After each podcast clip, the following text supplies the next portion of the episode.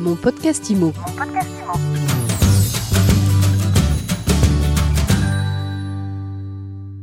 Castimo s'intéresse à l'impact de ce confinement sur le marché immobilier et aujourd'hui on en parle avec Brice Cardi, président de l'adresse. Bonjour Brice. Bonjour Ariane. Les règles du jeu du confinement viennent d'être reprécisées. Les mesures actuelles sont prolongées d'au moins 15 jours et les propriétaires de locaux commerciaux fermés en raison de la crise sanitaire, eh bien ces propriétaires sont invités à être compréhensifs avec leurs locataires. Alors à chaud, Brice Cardi, comment vous réagissez avec ces annonces de Jean Castex?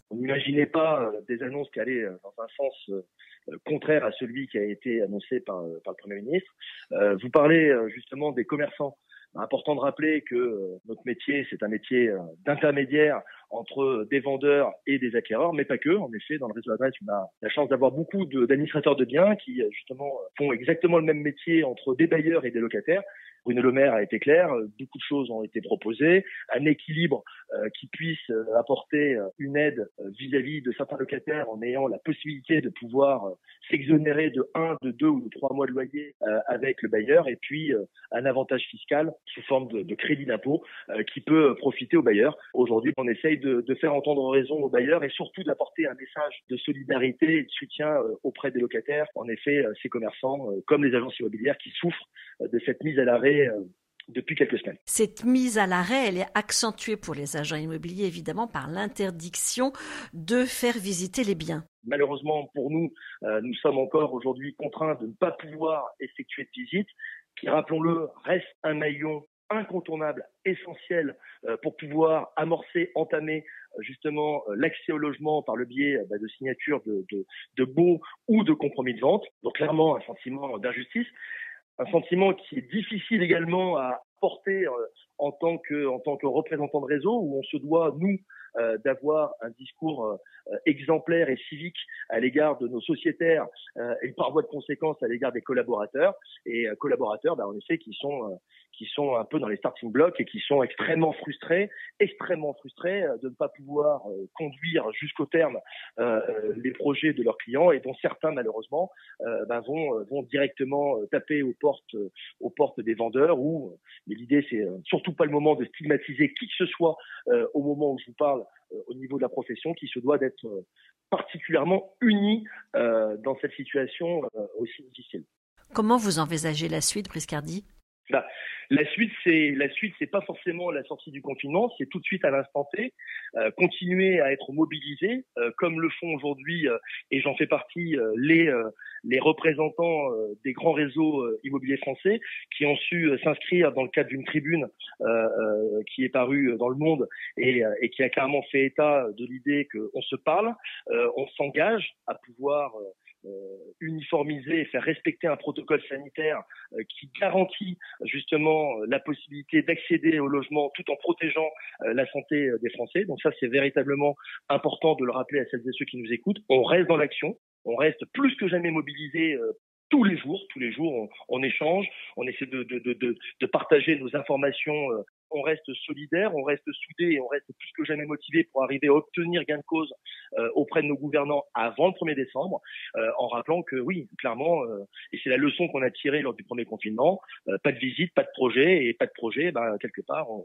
pénalise beaucoup de Français en rappelant qu'un projet immobilier, bah, c'est des moments de vie qui peuvent être heureux avec des naissances, des mariages et autres, mais ça peut être aussi des moments douloureux avec des gens qui rencontrent des difficultés dans le cadre d'une séparation et que c'est tous ces projets tous projets euh, qui, malheureusement sont clairement avortés et, et. Donc on, se bagarre, on se bagarre au quotidien pour surtout apporter une réponse concrète auprès de nos collaborateurs à qui on dit clairement de ne pas faire de visite et de respecter aujourd'hui, euh, de respecter aujourd'hui euh, les règles telles qu'elles sont convenues par nos, par nos autorités. Pas de projet, c'est aussi moins de business. Comment on s'organise quand on est un réseau coopératif comme l'adresse? Eh bien, on essaye d'apporter, euh, on essaye d'apporter des choses pratico-pratiques. Important de rappeler qu'en effet, dans ces valeurs de, de, de coopérative, euh, ben, l'ensemble des dirigeants, euh, moi le premier en tant que président de réseau, j'ai une dizaine d'agences immobilières avec donc, des collaborateurs qui m'expriment au quotidien bah, leurs peines, leurs difficultés et leurs besoins de bénéficier d'outils adaptés. Donc les outils, on a su les mettre en place lors du premier confinement. Donc clairement, à travers ce qu'on a mis en place, bah, aujourd'hui, on est mieux préparé pour pouvoir réagir et répondre à ce deuxième confinement. Donc c'est quoi? C'est des éléments principalement basés, sur le digital. On a, on a mis en place un outil qui nous permet d'être en interactivité euh, permanente à l'instant T avec nos clients, quels qu'ils soient, acquéreurs, euh, qu'ils soient locataires ou bailleurs ou vendeurs, avec un système euh, plus que 2.0 pour pouvoir conduire les échanges, que ce soit photos, documents, etc., sans passer par tout ce qui est voie de mail, etc. Donc ça, c'est quelque chose qui a été mis en place lors du premier, lors du premier confinement et sur lequel on s'était forcé de faire évoluer euh, l'outil et surtout d'assurer un minimum, euh, enfin non pas un minimum, un maximum de formation pour pouvoir leur garantir une bonne utilisation et une bonne maîtrise euh, de la chose. C'est également euh, ce qu'on a mis en place lors du premier confinement et on est bien content de l'avoir fait, c'est d'équiper sur le budget du réseau 100% des agences en vie virtuelle. Donc aujourd'hui, que ce soit le matériel, les abonnements, les formations, tout a été pris en charge euh, par le réseau. Et aujourd'hui, bah, l'objectif, il est clairement d'avoir 100% des biens proposés, quels qu'ils soient, mandat exclusif, mandat simple ou location, euh, la possibilité de pouvoir les faire parcourir à distance euh, auprès des clients. Et puis enfin, c'est c'est par la voix des présidentes et présidents de région, par la voix des, des, des collaborateurs qui m'accompagnent sur le terrain alors qu'ils le font en distanciel, bah, c'est d'apporter un maximum d'informations, de soutien et d'accompagnement pour garder euh, le moral de nos troupes intact et préparer justement au mieux euh, la sortie, euh, la sortie de ce confinement. Comment vous voyez la suite au niveau du marché immobilier? Plus on laissera le marché, l'accès au logement à l'arrêt, et plus on devra et on connaîtra, j'en suis pas certain, mais je le pense, la même situation de rattrapage à la reprise et qui amènera de toute manière un dérèglement au niveau du marché. Et un dérèglement au niveau du marché euh, qui sera un dérèglement euh, temporaire et artificiel. On a eu à la reprise la surprise, malgré un contexte sanitaire euh, que l'on connaît et un contexte économique difficile. On a eu des prix qui ont continué à certains endroits à être à la hausse. Et, la, crainte, c'est ça. C'est de se retrouver finalement avec peut-être à la reprise, sur certains secteurs, sur certains biens, des biens qui vont peut-être euh, une fois de plus euh, partir très vite au prix des mandats, voire même certaines fois euh, avec une hausse des prix sur certains marchés, et qui seraient pas forcément en phase avec la situation économique dans laquelle on est rentré depuis le mois de mars. Alors vous êtes en train de nous dire que vous écartez un scénario de baisse des prix.